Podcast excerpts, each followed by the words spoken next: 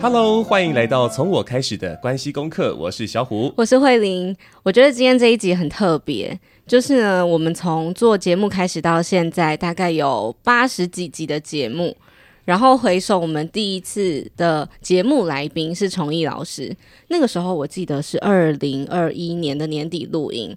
然后我回头翻了一下当时录音的照片，那个画面里面是我跟小胡和崇义老师坐在就是录音的那个角落。然后旁边的旁听等待区，旁听等待区可以吗？对，可以，可以，可以，可以，是呃，长耳兔心灵维度的经理方怡坐在旁边。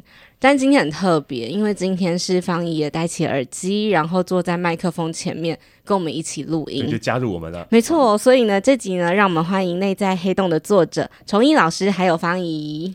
Hello，慧玲，呃，小虎。啊、呃，你们好，我是李崇义，崇义老师。嗨，小胡慧玲，很开心，很很荣幸，今天可以戴起耳机了。我是方怡，我我都忘记那个是两年前啦。对，啊，当时我连书都还没出，对不对？对对、哦、对，当时啊，那时候那时候这么默默无闻，谢谢你们。不要这样，老师，我我们的荣幸，真的。那时候是我们播了第一集之后，嗯、然后 Cindy 在就是老师的。我们讲经纪人跟太太都是嘛，在好像在 Pocket 上面吧啊，因为新节目会有那个红利，嗯、就是他会推播你。然后 Cindy 就说，我就觉得这两个人很面熟。然后哦，是小虎跟慧玲，那我们来派从艺上去聊聊天吧。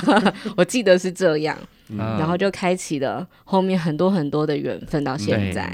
对，对，包含哦，这中间你看那个你们也出了书了，然后我也出了书了，嗯啊，真的时间两年，才短短两年，你们。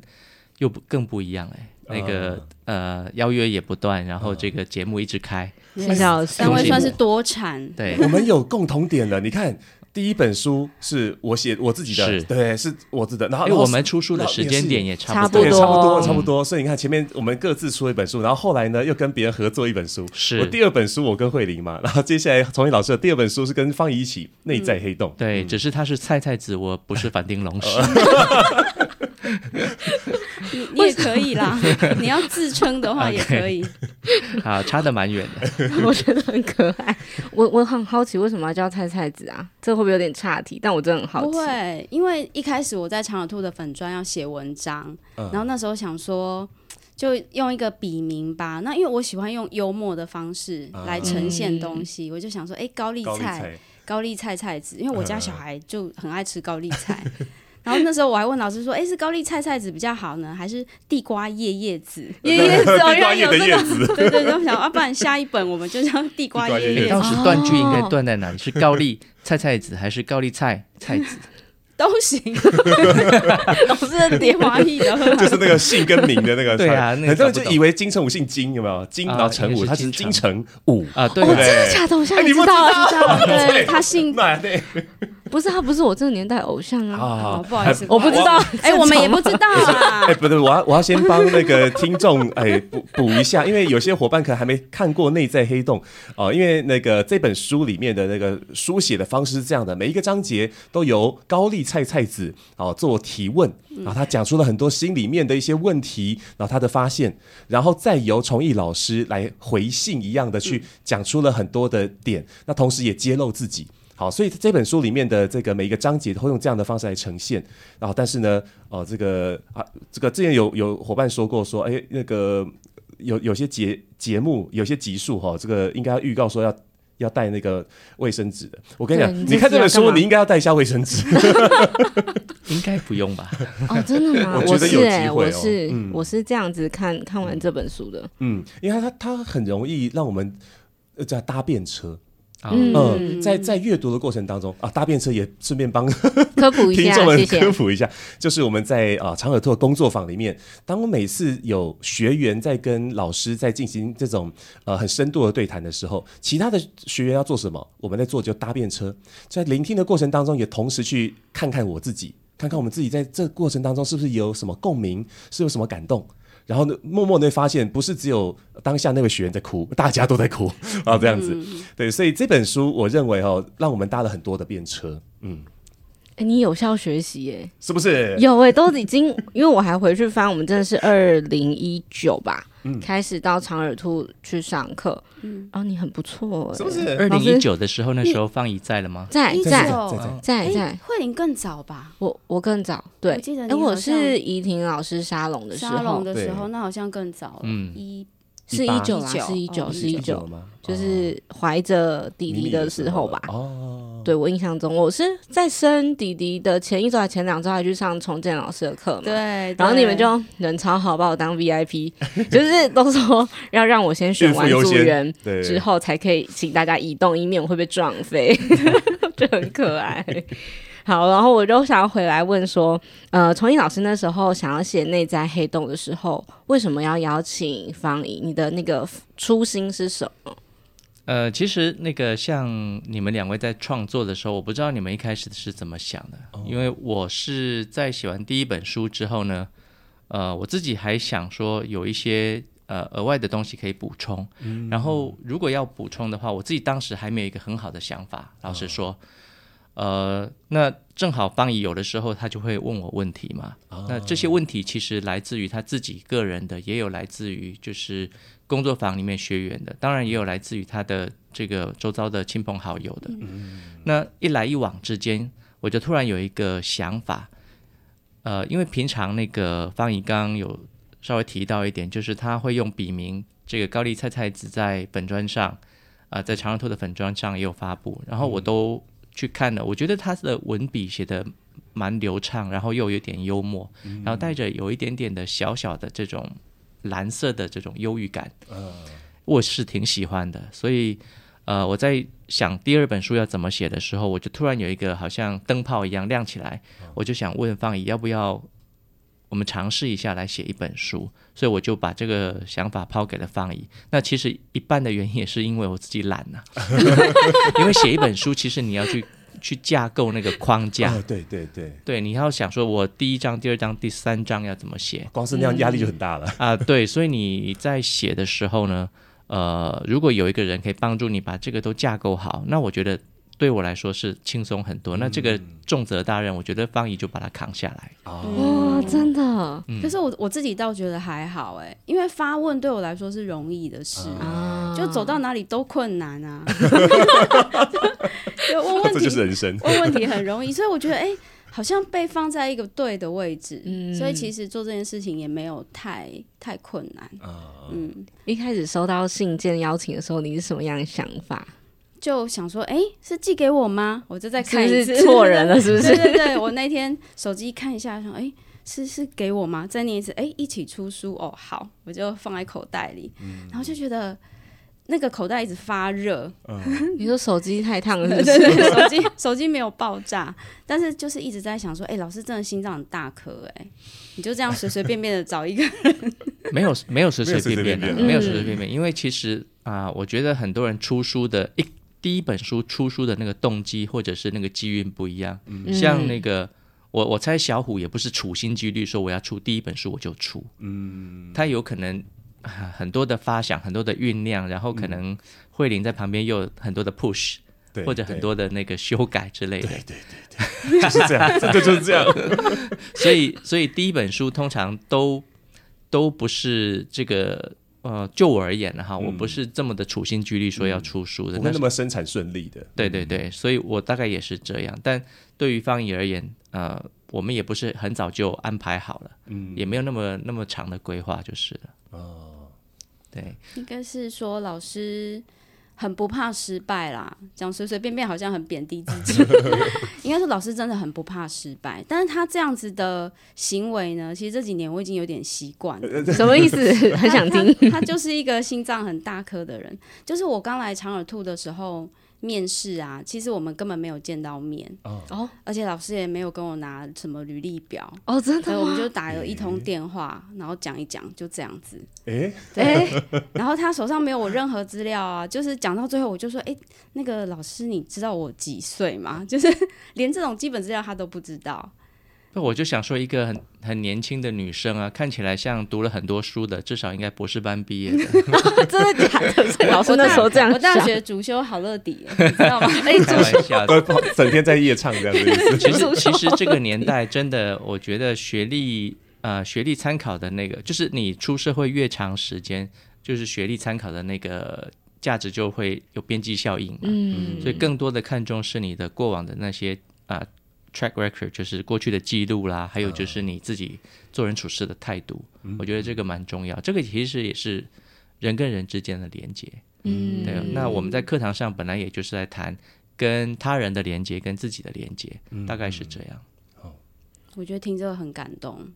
怎么说？就是感觉老师有看到，不是呃有装扮过的我，就是、嗯、对对对素颜的我。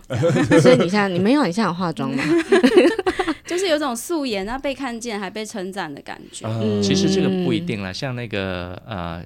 这两天有一个伙伴问我说：“因为我我正好要去一个工作坊，我准备要带他一起去观摩。嗯，那他说，嗯，他说他有点紧张，有点怯场，有点害怕。哦、我说没关系，那个就呃展现自然就好了。如果你有紧张怯场，那你就带着你的紧张怯场一起来。嗯啊，我觉得啊，反正我在那儿嘛，我是希望给他一点安心。嗯，那他说这个他有点半开玩笑说，这个老师会不会公开场合指责我啊？”就是念我之类的，嗯，我说我不知道哎，因为我尽了力的要呈现我的状态，但我可能说出来的话，你听起来是指责，但我可能不认为是指责，嗯，所以也就是说，我们很多时候那个外在的观点啊，我们会把它很当做是我自己对我自己的观点，嗯，也就是说，呃，当我今天跟你对话的时候。不经意之间，你可能就会被触发了，嗯，可能就会被刺激了，就觉得跟过往的经验有点雷同，嗯、你就会觉得是不是我又被指责了？是不是啊、呃？我又没有价值了？嗯、那这个就回到我们在《内在黑洞》这本书里头提到自我价值足不足够？讲到那个赞美那件事的，对不对？对，嗯、是赞美也好，或者是批评也好，那很多时候跟自我的价值有关。嗯，是言者无心，听者有意。啊，可以这么说哈，对就是我们会用自己的方式来去解读，然后就掉进的一个黑洞里。是跟过去你被对待的经验是有关的。嗯，我那时候一开始在读书的时候，其实是我真的是带着卫生纸看的，是因为我看方怡的序言里面写到，在那个自信跟自卑里面挣扎，然后我觉得看到很多的我，我那时候看完之后还拍照，把我的笔记传给方怡说。方怡，就是这个，我跟你有一样的感觉。嗯、谢谢你把这个东西写出来了。嗯、我觉得那个感觉很像是，呃，当初我跟小虎要一起写一本书的时候，我也会想，呃，我我吗？你确定？然后那我要干嘛？我要做什么？嗯、我觉得那个是一种，呃，有时候会掉到一个漩涡跟一个。就是我们讲的黑洞里面，嗯、然后不相信自己，我就会很想要请，就是要就是邀请方怡分享你怎么样在那个自信跟自卑里面挣扎，然后最后这么的坦诚的把那个过程写下来。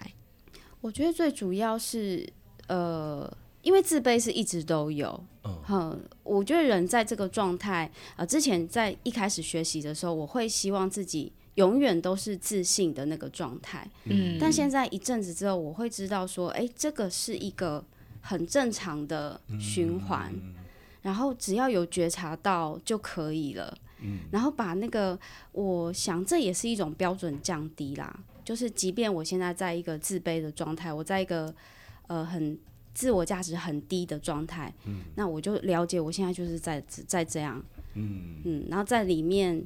也不要急着去爬出来，嗯，对。然后我就觉得，哎、欸，这个这样子对我是很有帮助，因为越抗拒的话，反而会，嗯，会越在陷在那个黑洞里面，嗯。然后在，所以在这样的接纳之下，我觉得我就比较能够，呃，哦，原来我就是这样高高低低的，嗯、啊。然后甚至可以去欣赏自己状态不好的时候。上次我还开玩笑说，哎，我就是那个林黛玉。哎，你们有听过这个人吗？要要要要要要要，对对，就是干嘛？那个状态很不好的时候，就是自己在那边葬花啊，会有一些仪式感的。这个葬花是仪式感，对，哇，好美哦！今天自己好好悲凉，怎么会这样？我还有画面怎么办？脑海里面全部都是。对，我觉得如果如果可以用这样子的。心态来面对自己的高低起伏，我觉得那高低起伏都不会是困难，嗯，对，你就会很接纳，嗯，嗯，说要接纳自己的不自信这件事情，因为刚好前阵子跟朋友聊到自信的定义，我觉得他用这句话。定的很好。说自信的意思就是说我在这个当下，我知道我有能力 hold 住啊，那就是自信啊。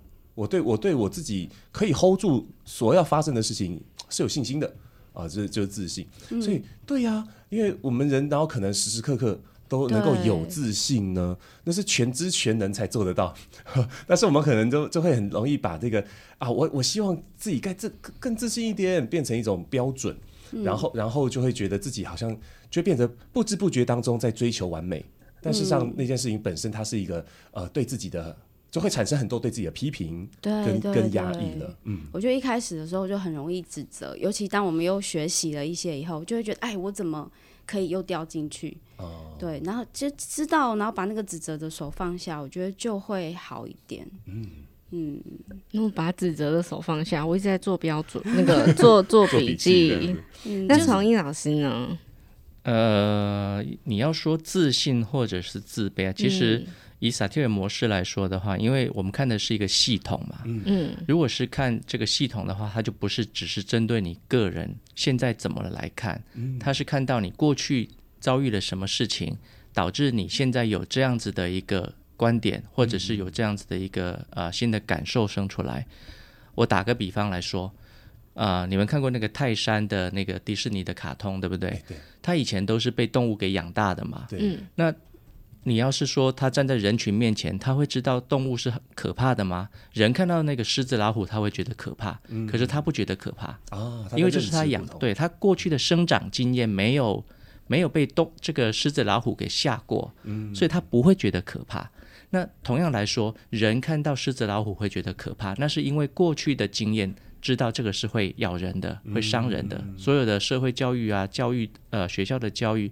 爸爸妈妈告诉我们，这个是危险的。嗯、那反过来，反而是对泰山而言，人类才是他可怕的这个因素。哦、一切都很未知。对，哦、因为未知，然后遇到这个人勾心斗角，嗯、所以都是我们过去被对待的这个经验。嗯、就好比前一阵子有一个学员来上课的时候，啊，这个他公开在那个他自己的脸书上面有写到，他说他。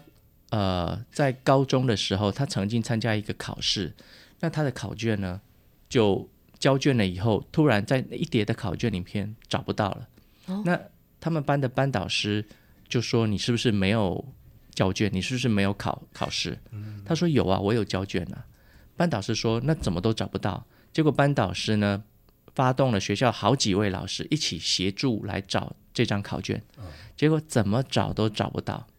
班导师这时候就下了一个结论：你一定骗人，你一定没交。那这个学员说：“我有交啊。”但导师不相信，所以班导师把他带来到那个教师休息室，每一个协助找考卷的这些老师呢，他每一个都压着他的头去道歉。所以他那个时候感觉到非常的自卑、羞愧跟无助。好，那这个事件是高中时候的事件，他已经过去了。嗯，他可能已经有点不复记忆也好，但当有一个新的事件开始的时候，他说他有一次上班的时候，他的同事问他说：“你是不是都有用精油的习惯？”因为他平常就会用精油。嗯，那他就说：“对，我有，我会用精油。”同事就可能有一个神情。然后或者是一个语言就说哦，难怪啊，怪不得我都会闻到那种怪怪的味道。哦、他说他那一刻顿时就兴起了很多的自卑跟羞愧感。嗯，那你这么一连接，你就知道过去的那个黑洞带来一个阴影，嗯，都是以前产生的。那以前我被这样对待，引发了我一种羞愧感，待到我成年之后，我被类似的经验给激发了。嗯嗯，所以我会在这里有很多的自卑羞愧。那导致我就不自信了，嗯、所以我们能不能够看到当时那个情况是怎么发生的？你怎么看待一个没有犯错的小女生？高中的时候，她明明也是交了卷的，嗯、这个成年的之后的他，他用精油也不需要特别经过他人允许。我问他：“你用精油，这个你需要他人允许吗？”如果你每一次做事情都需要别人来允许的话，那这样的你，你自由吗？嗯，所以这个引发了他的内在的思考。对呀、啊，原来从小到大，他发现自己慢慢的变得不自由了。哦，因为我必须要呈现一个讨好的姿态，很多事情好像我说了不算，嗯，我一定都要先问过别人。如果别人不同意，我好像就很自卑。嗯，所以你们看，这个是有关联的。那能不能够让自己在这个自卑当中去扭转？第一个，你要先去看到我这个自卑是怎么来的，是不是有类似的事件在过去就产生过？嗯，那我能不能够以更多元的眼光去看待那样的自己？更何况那样的自己并没有犯任何的错。哦，啊，老师，我我突然在讲这个故事的时候，我就联想了我自己的感情。记忆，嗯，在我之前的前几段感情里面，在慧玲之前，OK，然后呢，慧玲之后，慧玲之前，哎，慧玲之后，这题就有他了，哎，这题有啦，我两个儿子，这样可以吗？对对，我现在爱他们，好像也爱的有点多，好，对不起你了。好啦，在在慧玲之前，那就是我有一有一阵子，就是我不知道为什么，我明明没有做不对的事，嗯，例如说我我我那时候交了女朋友，可是因为我身边也有女性朋友，我会跟他们就是聊聊天，可能没有出去吃饭，只是。碰个面聊聊聊一些聊一两句话，然后就走，是像这样子哦。然后，可是我那时候会跟我的当时的女朋友说谎，就是说，哎，我我没有没没事啊，这样。然后，然后，然后当时女朋友知道，其实我其实有有见到一些朋友的时候，她就开始怀就怀疑，这小虎是不是其实在偷吃干嘛的？嗯，对。然后后来事后听起听到这件事情之后，就觉得有点好笑。哎，没有啊。可是为什么我我要我要我要骗他？明明就没事，为什么要骗他？反而让他有错误的想法？嗯那就再回溯啊，因为在很早很早以前的时候，诶，交过一任女朋友，她就给我这种伤害，就是啊，因为我只要稍稍跟别的女生靠近的时候，她她的吃醋的方式就会用指责，嗯，然后或者是用比较不理性的方式对我咆哮，或者是或者是呃这个呃那种歇斯底里，嗯啊，然后因为看到了这样画面，或者她哭，好，看到这些画面的时候，我就会感到害怕啊。那此后呢，只要我在感情中，只要我当时不是单身的，是在感情中的时候，跟其他人互动，当下都觉得还好。可是，一旦结束那个互动之后，就会害，就会担心啊，要是我女朋友知道，我就死定了。我对我对当时的那个伴侣都一点都不相信的。是，所以你看，那个很多时候是过去的经验导致的。很多人在结过一次婚以后，他就跟自己说：“我再也不要进入到婚姻了。”嗯，其实你去想哈。那为什么他会第一次会进入到婚姻里面？可见的他当年应该对婚姻有憧憬的。对，那是什么让他第二次不愿意再走进到婚姻？嗯，不是他不想要这个婚姻的状态，嗯，而是他在这个追寻婚姻的美好的过程当中有了阻碍。嗯，那我们能不能够看到这个阻碍是什么？嗯，所以曾经有一个，我记得我在海外做一个工作坊的时候，有一个年轻人，大概三十五岁吧，男生，嗯，他就说他不婚。哦，那他是真的不想结婚吗？我问他，你去想象一下，如果你今年三十五岁，你到五十岁的时候，你你想要完成什么样的人生目标？他说，我想要在台北买一个房子。他是台湾人哈，在海外工作。我说那个房子大概多大？他说房子不用太大，大概四五十平就可以了。那我说那里面有谁？我说里面，他说里面有一只养一只狗吧。我说还有谁？他说没有了。就只有我一个人，我叫他去想一下，深呼吸，这个做一个深呼吸，然后去想象房子里面只有一个人跟一只狗，然后你在做什么？他说在喝咖啡。你去想这个画面，这里面你有什么感觉？他说有一种孤独感。我说怎么会孤独感呢？我这个孤独感跟什么有关？他就叹了一口气，唉。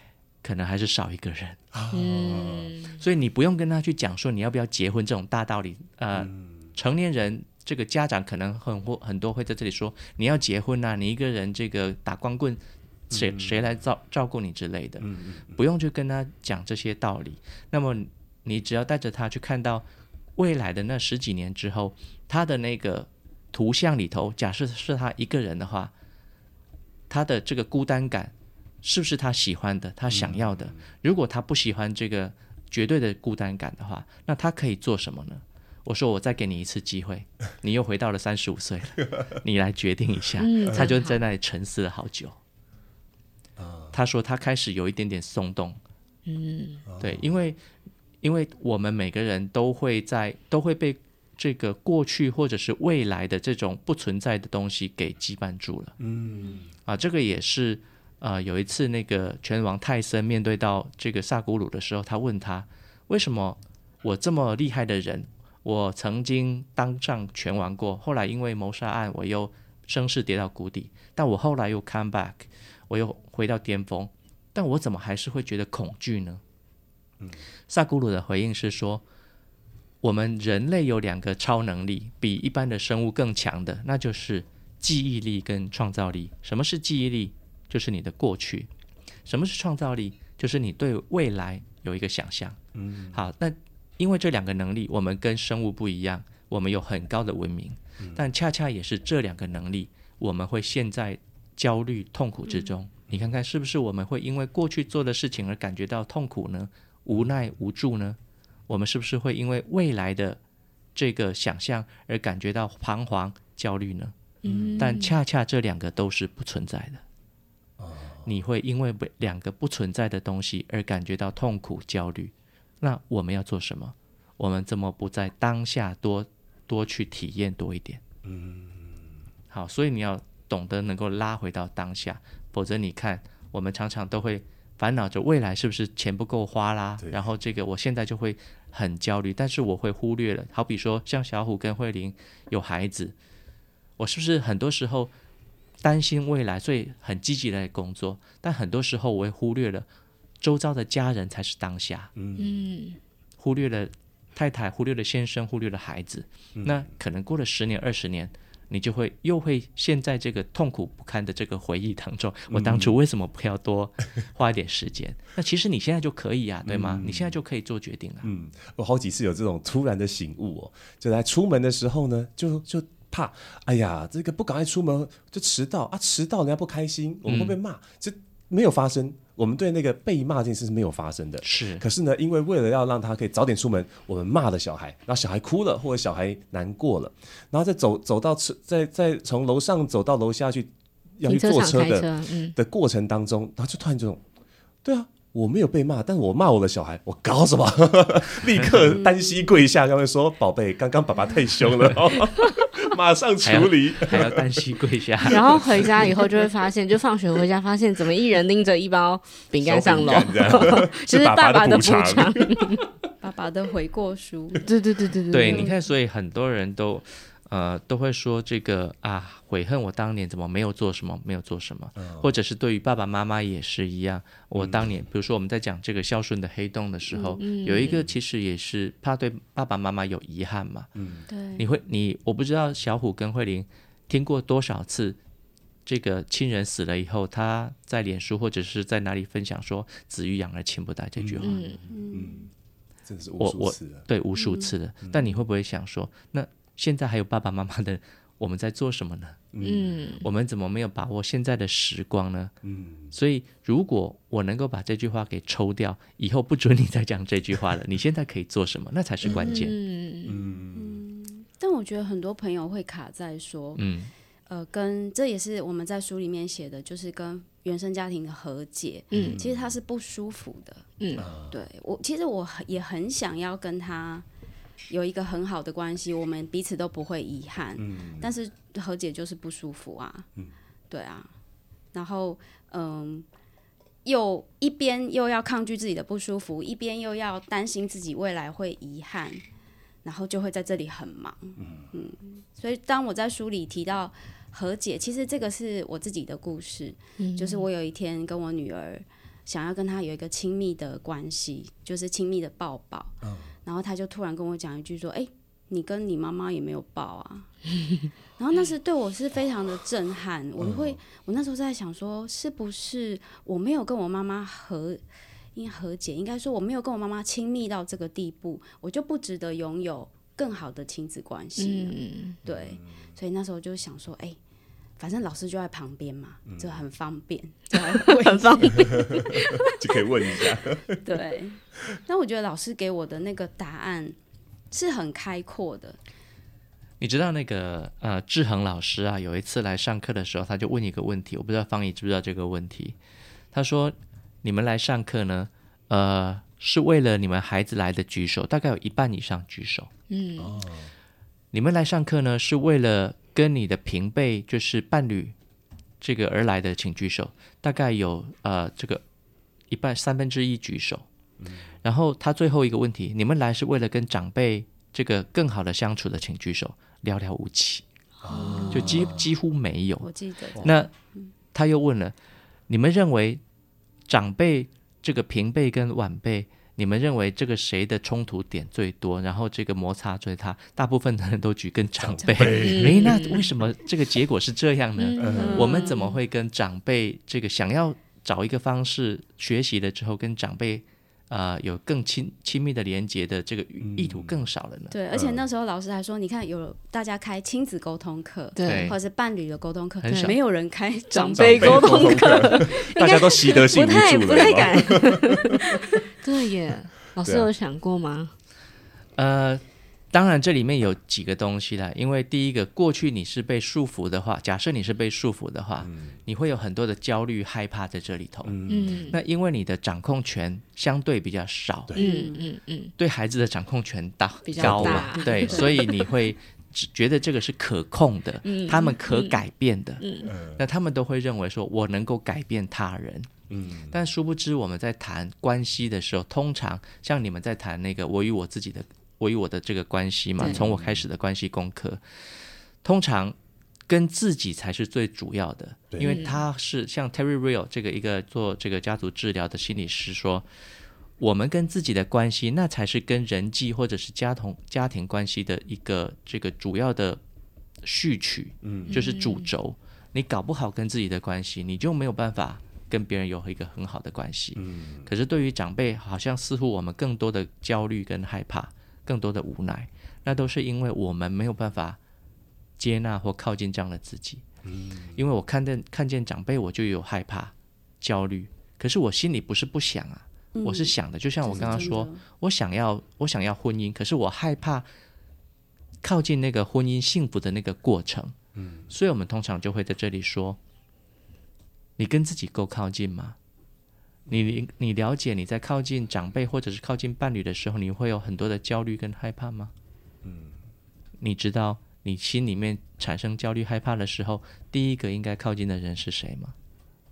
应该是自己啊。嗯，对，因为我连我自己的焦虑害怕都靠近不了，我怎么去靠近那个长辈或者是你的伴侣？那就有点吊诡了。所以有一个我常举一个例子，有一次我做工作坊，有一个 CEO。啊，年轻的女生大概四十几岁而已，她就听到我跟我爸爸在她晚年的时候，我都会抱她。她说好羡慕啊！我问她你爸爸几岁？她说她爸爸才六十几岁，不到七十岁。我说你想抱她吗？一个女生哦。她说他们家里头没有这种习惯，因为过去爸爸都是很严厉的，那连牵手的经验在成年之后都很少，几乎没有。我问他：“你想要抱爸爸吗？”他说：“想啊，老师。可是没办法，我们家没有这个习惯。你知道，我常常在工作坊的现场，我也会问所有的人这句话：你想抱爸爸妈妈？他们还在世的话，你想抱他们的举手。先不管你你会不会做得到哈，你想抱的举手。很多人都是举手想抱的。那最近一年你有抱的举手啊？很少很少。好，我我把这个时间限定一下，假设。”你的爸爸妈妈，我假设不测不测的话，哈，下个月他们就走了。你会在这个月趁机找机会就想抱着举手，很多人就举手了。嗯，好，为什么会这样？因为人在临死之前就会连接渴望了，你知道吗？嗯，因为我知道爸爸妈妈快不在了，我要赶快把握这个机会。那最近我在看那个小冬瓜他的书，他说不测跟明天哪一个先到你都不知道。嗯，没错。所以。如果你能够珍惜每一个当下的话，你这时候要去抱你的爸爸或妈妈，我就当时问那个 CEO，你要抱爸爸的时候，你会有什么感觉？他说：“老师，我会好尴尬，嗯，还有会很害臊，嗯。那我就问你啊，尴尬跟害臊是你的课题还是爸爸的？啊，是我的。那你的课题要谁来负责呢？啊，当然就是我了。好，如果是你的话，那你可以害臊吗？”你可以尴尬吗？你如果允许自己害臊、尴尬，这个抱爸爸对你而言还有什么困难吗？嗯，很多人头脑的回应就是啊，我可以，我可以尴尬，我可以害臊，可是我最好还是不要。嗯嗯嗯，对。那这个怎么叫允许呢？嗯，你允许孩子这个考试不及格，可是他每次考试考试不及格的时候，你都不断的在骂他。嗯，这个怎么叫允许呢？嗯，所以我的内在机制里面还是有一个声音不断的在指责自己，这样做不对，这样做不好，还是别这样。嗯，这就不是一个没有条件的全然的接纳。嗯，所以我们在看的是我们能不能够全然的接纳这样的自己，还不是别人哦，是自己。嗯嗯。老师，你的意思是说，其实跟父母和解，嗯，关系是我有没有办法去接纳那个和解的会经历过的必然的，对，毕竟不舒服。对，那个不是别人的嘛，那是你的课题。嗯，像我前两天在工作坊里头提到那个，我据说啦，是那个。呃，海宁格的说的说法哈，有的时候你会看到爸爸妈妈这样子对待你，你会痛苦嘛，对吗？嗯，那你有痛苦，谁要为你的痛苦负责？自己啊。嗯，所以海灵格的说法就是谁痛苦谁改变嘛。嗯，谁改变谁获益喽？就是你有痛苦，是你该你该这个做一点修正调整，你做一点改变，那你可能就会能够。调试这个痛苦，不是爸爸妈妈，爸爸妈妈不痛苦啊。嗯、那当我能够调试、能够连接之后，我在应对上我就更能够趋近一致，嗯、我就可以跟爸爸妈妈多一点的互动。嗯，海宁格这句话呢，后半段好有力量啊。对，听到前前半段的时候会有点啊打击，对吧？嗯、对，谁痛苦谁改变吧。哦，打击，这谁改变谁获益喽？哦哦，他说的有真是真的。嗯，对，通常我们在这里头会有一些这个自身的转变哈，你看待这个世界运转的方式不一样。嗯嗯啊、呃，这个就呼应以前那个重建老师在书里面说的，一个人改变，全家改变。嗯，他是一个乐意自己做调整的。自己内在和谐的，那别人也不需要对他指责。像刚刚小虎说的，以前我就是因为那样做，我的前女朋友对我有一个咆哮或者是不谅解，所以我学到了，我就必须要封闭自己，武装自己，我必须要说谎。那我们通常会看到说谎之后的坏处是什么？可是你不要忘了，所有的行为意图之下，后面都是有一个良善意图的。嗯。孩子为什么要对你说谎？为什么要对爸爸妈妈说谎？他的良善意图是什么？你看到了没有？嗯，他不想让我担心，不想让我感到生气，不想被打。这也是对自己的良善意图，是是他的良善意图。他为了保护自己，是的，是的。所以你看，我今天我正好看到一个 YouTube 上面一个一个妈妈在切那个南瓜，你知道吗？有一个日本的，然后那个小男生，他妈妈在切南瓜的时候就。就那个南瓜切不下去，就滑掉了，滚掉了。嗯，然后那个小小男生呢，在旁边跟妈妈问说：“妈妈，那个南瓜是不是想保护自己啊？”哦，所以你看哈、哦，所有的抗拒，它的背后的良善意图是什么？南瓜也在保护自己。嗯，所以人也是这样的。那讲起来，山药更会保护自己。还滑嘛？这就是菜菜子的魅力。啊，你笑不？哎，我觉得蛮好。戳到了。还有还有什么也会这样？就很多水果都会这样，对不对？山药这样，柿子啊，柿子也会。你看，所以为什么很多生物会变成圆形，好不好？因为圆形好滚动，可以逃跑。黏黏滑滑是它是蛇，是不是？啊，对呀，你知道那个像那个芥菜不是苦苦的吗？我那天才知道说。芥菜为什么会苦苦的？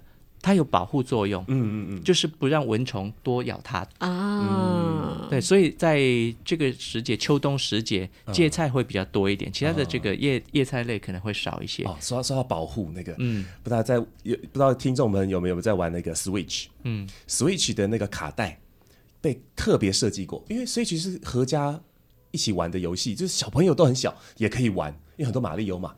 所以呢，他为了能够保护小孩子不会去吞那个东西，他卡带上面有一个特殊涂层，舔起来超级苦。哦，真的，你有吃过？我就看到这个新闻之后，哇，太酷了！我就马上就拿那个卡带 舔一下。实验中你会苦到一个想哭，但是就说哇，这这个这个这个善意超棒的，这个善意超棒的。现在大家家里有 Switch，大家都拿起来舔，造成一个风风潮了。那个以前是那个林冰桶比赛，现在是舔 Switch 比赛。是？好有趣。我想要，我想要回到就是方怡刚刚讲的，我真的很想知道，就是我们刚刚讲了这么多之后，嗯、那方怡跟妈妈的拥抱里面谁获益了呢？应该我获益比较多吧。嗯，对啊。如果如果我可以跟他拥抱的话，嗯，对。我觉得在那个萨提尔的那个那个学习里面讲到那个一致啊，就是与自己的一致，与他人跟与情境啊。哦，因为因为我我我自己刚刚这样想到那个跟家人的关系的时候，因为我知道自己因为怕尴尬，所以很难跨出那一步。现在是我对那个怕尴尬这件事情已经少掉很多了，嗯、我是怕他尴尬，所 以所以我就采取了不同手段。啊，就是我们不不拥抱，因为我知道他拥抱他不舒服。OK，但是我们就照顾他人啊，对，就采取了别种方式。比方说，当他买玩具给孙子的时候，他有一种他在爱人的感受。你就直接讲爸爸就好了啦。对，对我跟我爸的关系变成这样。我他不跟我们拥抱的，我们之前这样吵架，然后然后我跟他和好的时候，我说爸可以抱一下吗？哎呀，不要了，不要。我就碰他一下膝盖，这是我的需要，我就碰他一下膝盖，然后他就笑。那那我知道他不能拥抱。所以，当他想要被爱，然后他感到孤独，然后我就会，我就想，有没有什么其他手段能够，能够，能够让我去爱他？后来想到的方法就是，哎、嗯欸，我的小孩很好用，嗯、哦，真的，因为他们去买玩具给孙子，那个当他们很有成就感，嗯、对他们会觉得，哦，我正在爱呢，嗯、小孩也好开心，大家都获益了。嗯、但是你的那个，我觉得那个举动也很勇敢，你跟他说这是我的需要，嗯、我想要拥抱你，这是我的需要，嗯、我觉得这个。这一个蛮蛮不错的表达，嗯，嗯，表达了你自己，嗯，对啊，我觉得在跟长辈的议题，我记得那时候志恒老师还有讲一个很好笑的事，不是就是，呃，我们都来上亲子沟通课，对，然后大家来这边都说，哎，长辈最难沟通，然后以后就换你们的小孩来。说长辈最难沟通，来学怎么跟你沟通了。不是，他们来是来学怎么跟他的孩子沟通，啊、反而你是被冷略的那一个。对，但是他们会来这里举手说：“我爸妈最难沟通。”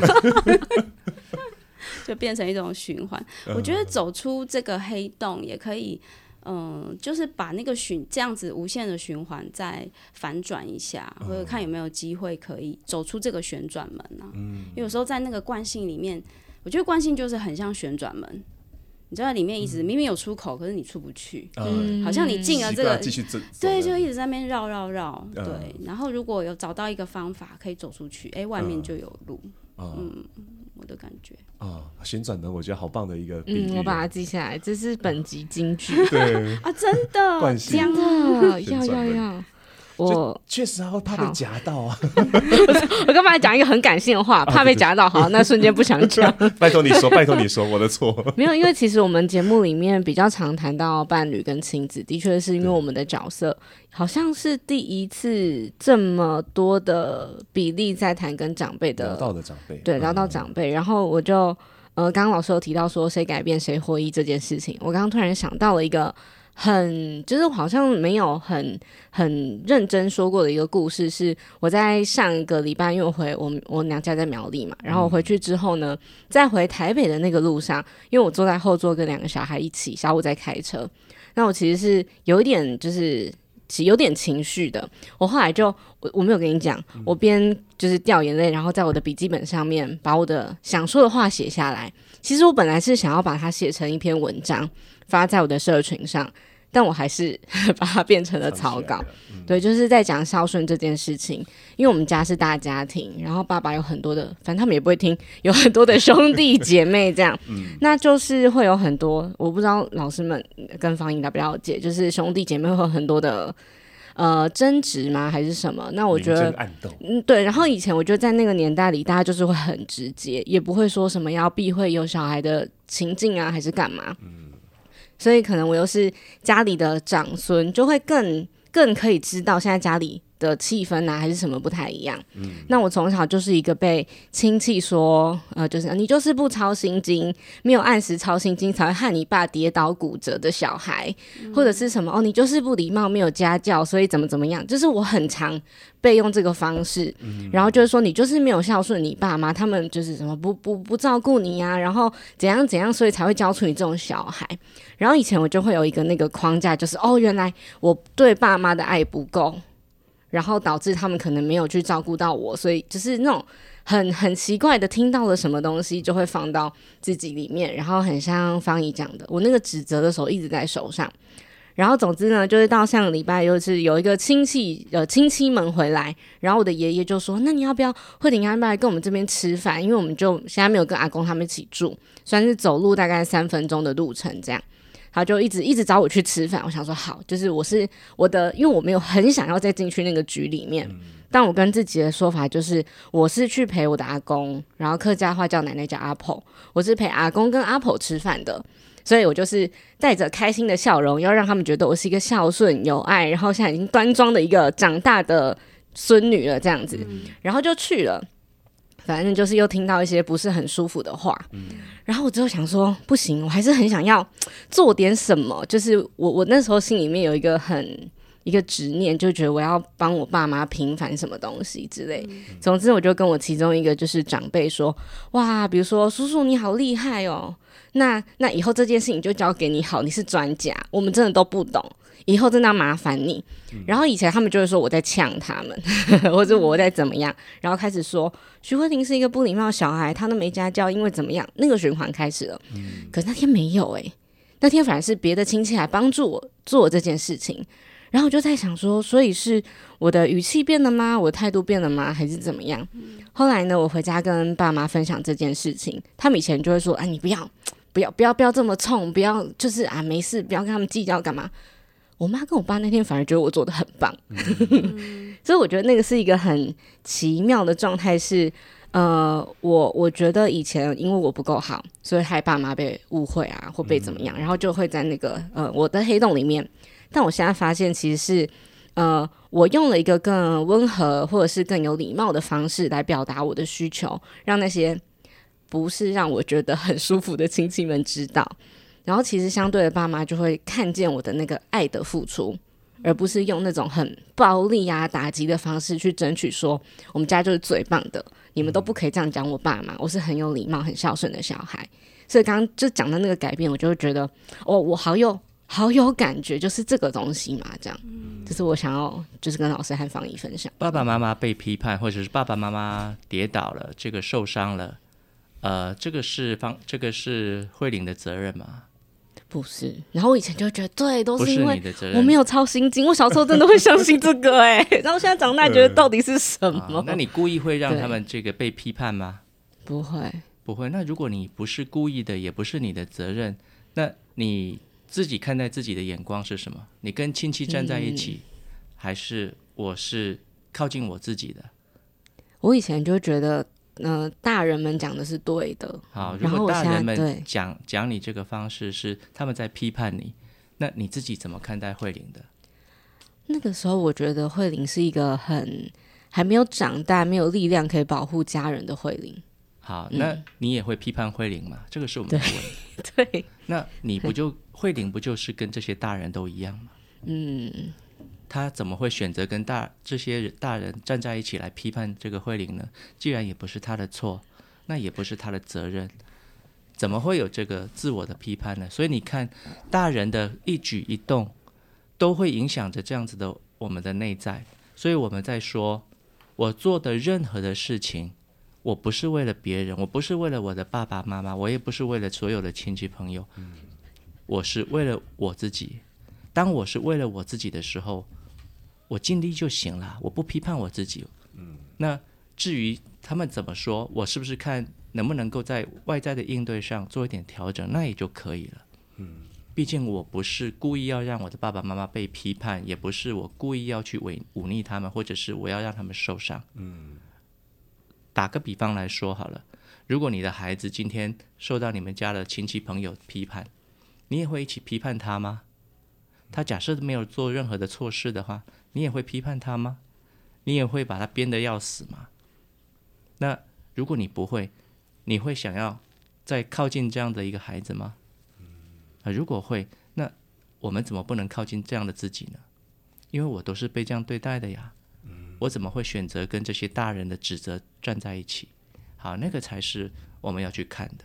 所以你看透了、看清了这一点，你就明白啊，原来还是从我开始的关系功课。谢谢老师。各位观众朋友，抱歉，我们又忘记跟大家。这个预告了哈，这集会哭，对，这集会哭啊。我因为我那时候严重到，就是会有亲戚叫我在他面前下跪，嗯，这是伤害哈。对，然后我就想，哦，所以真的是因为我的关系，然后让就是爸妈不可以被这个大家庭肯定。嗯，对。其实我听完真的很想跟你说，你辛苦了。嗯，你是不是应该要拿一张卫生纸？哎，不要在我面前。我觉得你扛好多东西啊。嗯嗯。就是其实，即便在你后面说的那段，虽然有获得一个比较正向的沟通结果，嗯，可是感觉你还是扛着某一些一些责任在身上啊，嗯，嗯，我的感觉就觉得辛苦了。我懂，因为那个我也是长孙女，嗯，然后也是长女，嗯嗯，就我们好像很常把。不管是孩子的表现，或者是爸妈被家族看待的眼光，嗯、跟自己的自我价值绑得很紧。嗯嗯嗯。所以在自我价值这一篇里面，我们也有写到，就是呃，怎么样去灌溉自己的自我价值，然后怎么样给孩子自我价值。我觉得自我价值其实真的是我们在做很多事情的一个重点。嗯嗯，那天有个学员说，这个他其实一路以来都被爸爸妈妈严格的对待，然后希望他能够啊、呃、读好的学校，然后这个家庭也能够经营的好。他是一个男生啊、呃、带了一个呃五六岁的孩子，他的婚姻也失败了，他的这个工作也搞砸了，所以他没有什么太高的自信，没有太多的自我价值。嗯，那他觉得自己是一个。好像不值得存在在这个世界上的人，他自己很灰心。我就问他了：“你自己有一个五六岁的孩子，这五六岁的孩子是你亲生的吗？”他说：“对。”我问他：“那你爱你的孩子吗？”他说：“当然爱啊。”我说：“那他做了什么事情值得你爱？”他想了一下，他五六岁好像也不能做什么。嗯嗯，他不用做什么啊，他他就值得我爱啊。我说：“那我挑战他，为什么五六岁就值得你爱？”他说。因为他是我的儿子，我说他什么事儿都没做就值得你爱。你今年已经三三四十岁了，你做了这么多，你人生尝试了这么多，你努力了这么多，你怎么就不值得被爱？他在这里就很多的眼泪就出来。那生命的存在就是一个价值。我们一个很简单的道理。孩子五六岁，他不用做任何的事情就值得被爱了。那你三四十岁、五六十岁，你做了人生这么多的经历，你也经过了好多的挑战，你怎么不值得被爱？嗯，你问问自己。嗯，我们可能甚至更值得，对不对？更值得被爱更多、嗯、啊！不晓得为什么看自己的眼光都非常的严苛，嗯，总是有很多的条件。嗯、我有很多朋友是这样啊，就是那种嗯，比方说像减肥好了。哦，诶，我想要把我的体重或者我要减肥成功，然后给自己设了目标跟行动方案，然后去执行，然后执行过程当中可能会失败，哦，可能会不那么顺畅。比方说败给意志力了，或者说这意志力不够强，败给食欲，哈哈，吃了然后复胖了或之类的，然后就会觉得，哎，好难过，或者很很失败，这样自己很糟糕哦。但是，但是他们可能都没有看到他们在那段时间为自己做的很多努力。他们他们做满满的计划表呢。小虎，我减肥从来没有画过计划表的呢。然后从来也都一直复胖的呢。对，而且我没有责怪过我自己。我还告诉我，呃，告诉你说，哦，我胖好看。啊，就是就是，大家很容易把那个条件放在那儿。我我跟你说，达到我不能爱我自己。我跟你说，那个 ACE 指数怎么怎么发现的？其实是。对，那个童年负面的经验怎么发现的？其实就是跟那个过度肥胖症的人有关。真的、所以反而是那种内在很空洞、自责，他需要透过上瘾的症状来逃避过去的黑洞了，他很容易胖啊、哦，因为他有强迫的行为。对他，因为、哦、他因为要透过不断的吃，然后让自己能够减轻一点、嗯、第一个自责感，或者是那种负罪感，或者是填补那个内在的空洞，所以他就会闲暇之余就不断的吃，不断的吃。哦、反而是对自己的自我价值低的人，他容易容易在这上面有一些反应。哦，对，哇，这个好有趣哦。那有决定要减肥吗？我正在呢啊！他中午才吃了三只炸鸡，呃，两只炸鸡腿，你吃了一个，呃，没关系，我胖好看这样。对了，我胖好看，对，好好好笑，一直就这样乱称赞自己。好，那好了，我最后我好，我我哭完了，我可以回来。主持人回来了，谢谢老师跟方怡 刚刚跟我说的话。嗯，就是回到《内在黑洞》这本书，谈到很多其实是要去肯定自己的存在，然后去我我可以解释成喜欢自己嘛，无论何时何，就是何年何时何月，无条件的喜欢每个当下的自己。嗯，那可不可以请老师在最后跟方怡跟我们的读者或是听众分享，你们有没有一个你们觉得可以推荐给大家？去就是有点像我们刚刚整个聊天的同整，一个小方法或是一个观念、一个概念，怎么样可以开始练习无条件喜欢自己？嗯，呃，我一直说爱自己是一个很抽象的东西，爱它本身就是渴望，嗯、渴望就是一个啊、呃、能量层次的东西，你看不到摸不着，那怎么样让它具象化呢？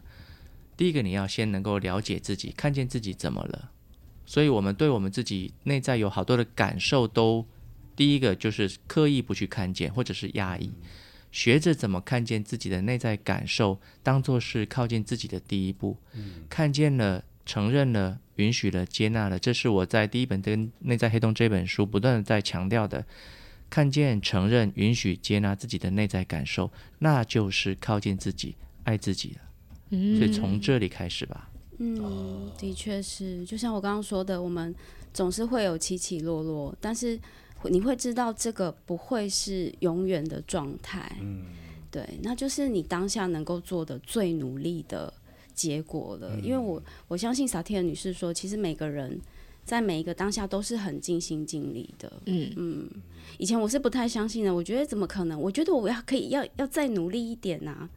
对，但是我觉得现在可以用比较慈悲的眼光来看自己。嗯，我觉得善待自己以后，你才有办法去善待别人。嗯嗯，好，这个也要呼吁我们的听众朋友们，如果这一集你在搭便车的过程当中，你也用掉了不少卫生纸。欢迎大家到我们的留言板留言一下，让我们这个呃，我们自己和老师方怡都可以知道啊、我们在这集里面是不是有得到不同不少不少的共鸣，然后触发了一些什么东西呢？希望能够带来一些帮助。嗯。所以最后呢，想要了解更多萨提尔如何带你走过人生困境跟自我和解的过程，还有故事的读者和听众们，可以到我们资讯栏会放链接，对不对？可以到资讯栏的连接里面去找找老师和方怡一起出的新书《内在黑洞》。好的，那么这一集从我开始的关系功课，我们就下次见。谢谢，拜拜，谢谢老师，谢谢老师，谢谢芳宜。谢谢